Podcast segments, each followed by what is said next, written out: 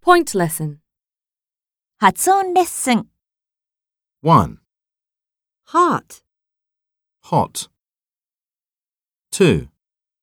chocolate, Chocolate. 3. office, Office. 4. stop, Stop.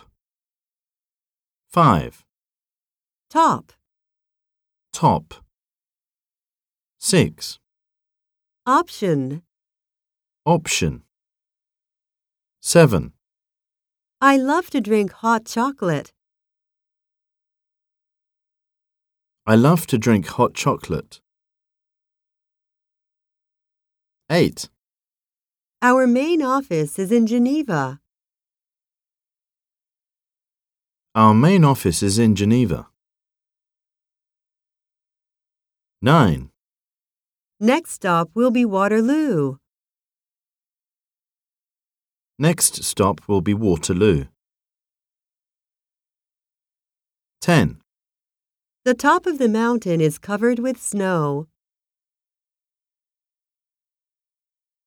The top of the mountain is covered with snow.